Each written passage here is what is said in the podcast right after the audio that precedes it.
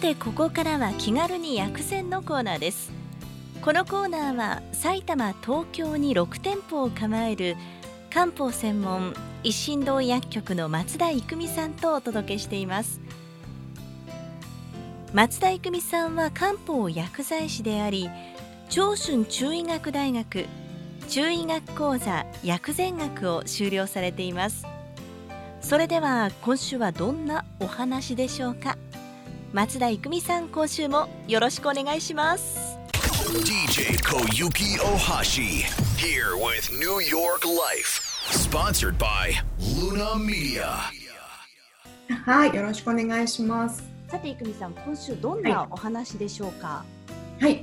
えー、今回今回はですね、はい。えっ、とリクエストシリーズということで、あコーナーということで、えーはい。ファスティングについて今回はお伝えしようと思っています。あ楽しみにしてました。よろしくお願いします。はい、よろしくお願いします。はい。で、えっ、と最近ですね、ファスティングっていう言葉をよく聞かれるかと思うんですよね。で、えっ、とファスティングっていうのは、まあそうは言っても何かわかんないなとか、まあ何がいいのかなとか、まあどうやってやっていくものなのかなっていうところをですね、えっ、と今全4回にわたって、えーファスティングを紐解いてお話をしていこうと思います。はいはい、で今回はで第1回ということで、えー、とファスティングとは何なんだろう？あと目的はどういうものなんだろう？っていうことをお伝えしようと思います。はい。はい。まあ、小雪さんにとってこのファスティングって言葉はなんかどういうイメージを持たれますか？うん、ファスティングは私自身その最近聞いたというよりも前からすごく興味がある言葉で、断食はいイコールファスティングみたいな感じで実はうんうん。私もね、何度もこの数ヶ月コロナを機にトライしようかなって思ってたんですけれどもああそうなんですね。体のデトックスをするような感じなのかなっていう、そういうイメージを持ってますが、どうですか？いい感じです。そうですそうです。はい、まさにそうなんですよね。うんで、えー、とやっぱりファスティングっていうのはどうしてもあのダイエットとか体,、まあ、体重を減らすっていう意味でのダイエットっていうところで捉えられることが多かったんですけど、はいまあ、最近はやっぱり今小池さんがおっしゃったようなデトックスっていう意味で、まあ、体の中の、えー毒を排出するとかあのうん不必要なものを出すとかいうようなこととして実施されるようになっています。でまあ、今まではこのファスティングって結局日本語で言うと断食とかいう言葉になるのでなんか少し前ってこの断食道場っていうのも流行ってたと思うんですよ日本の中でですかねこれ。びっくりしました日本で流行ってたんですよねあれねそうなんですよね。うんでなんか一人でやるものではなくってあのはい個人的にやるものではなくってなんかそういう道場とか誰かのところに行ってそのしっかりとした栄養管理とか食事管理をしてやるっていうような感じのあの断食ですね。っていうのが今まであって、ちょっとなんですかね取り組みづらいというかし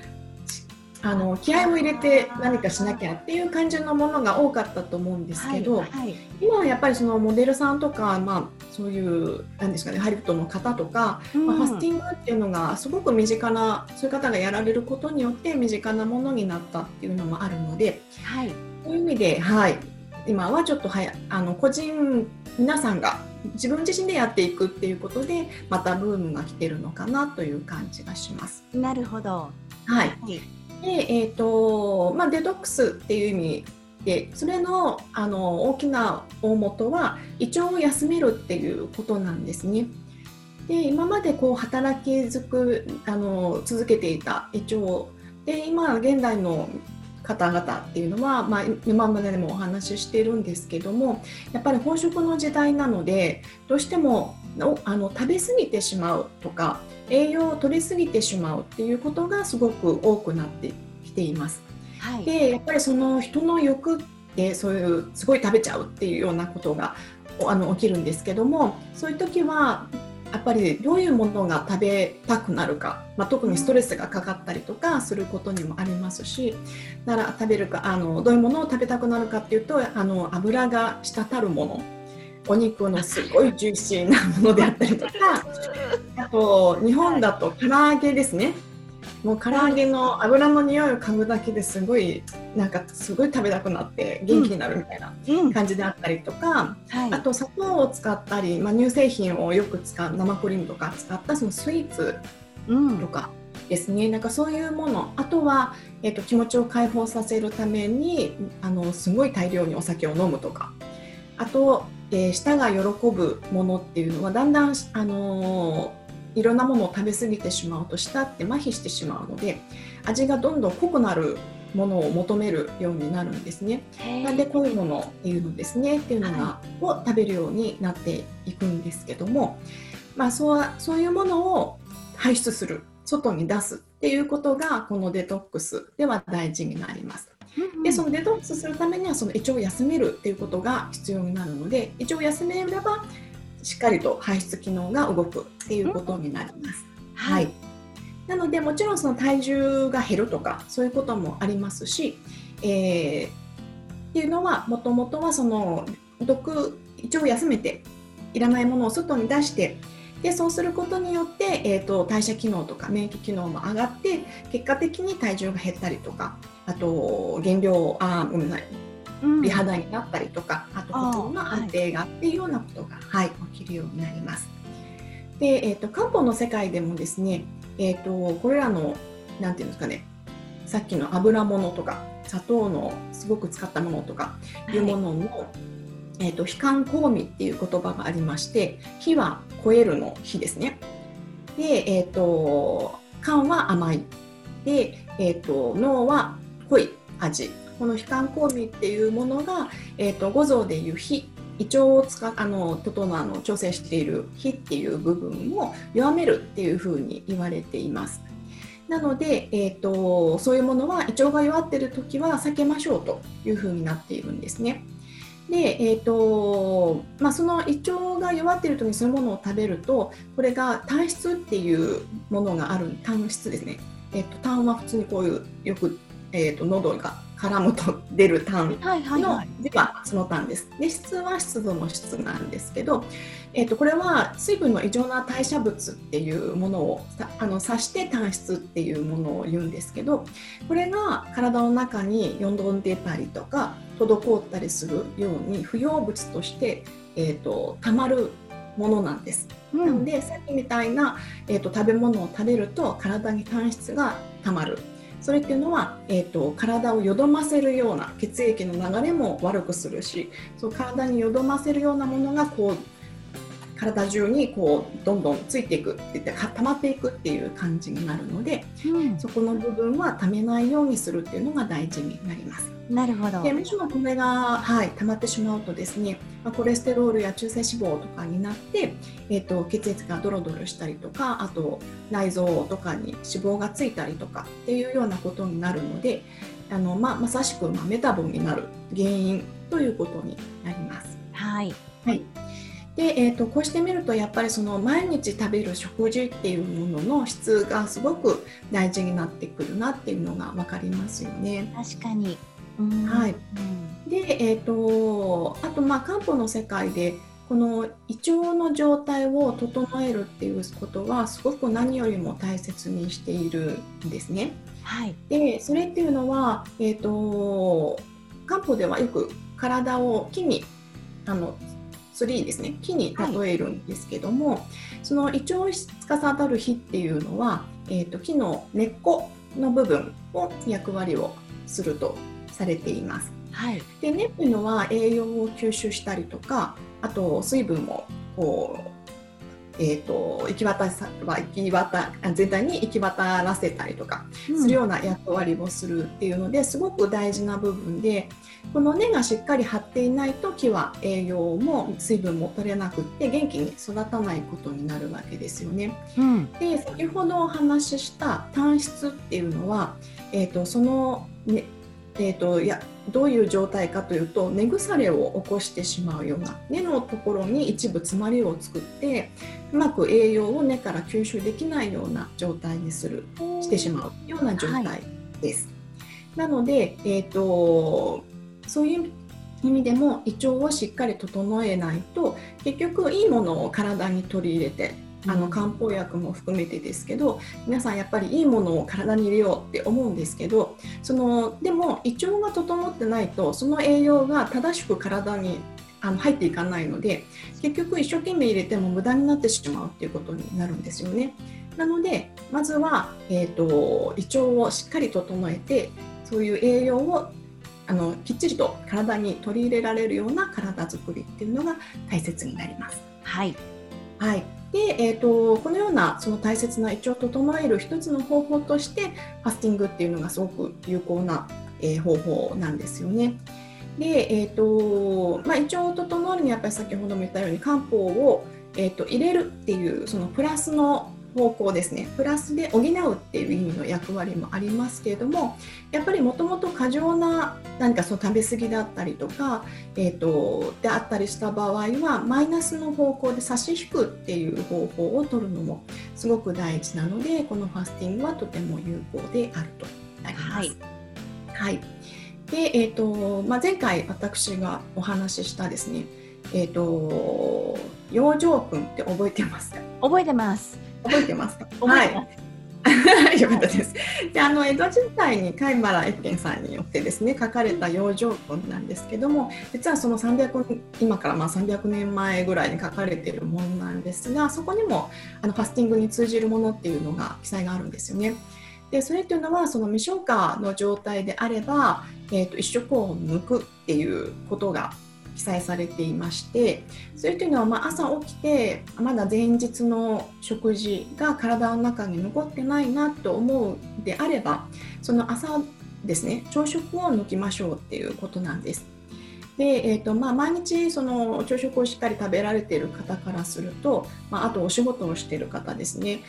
だとその朝を抜くってなると、まあ、お昼までご飯が食べられないのでまあ、耐えられるかなとか途中で倒れちゃうんじゃないかな貧血でとか、はい、はい、思われるかと思うんですけども、えーとまあ、実際はですね人ってまあ、まあ、空気がなければもちろん生きてはいけないですけども、えーと、水とお塩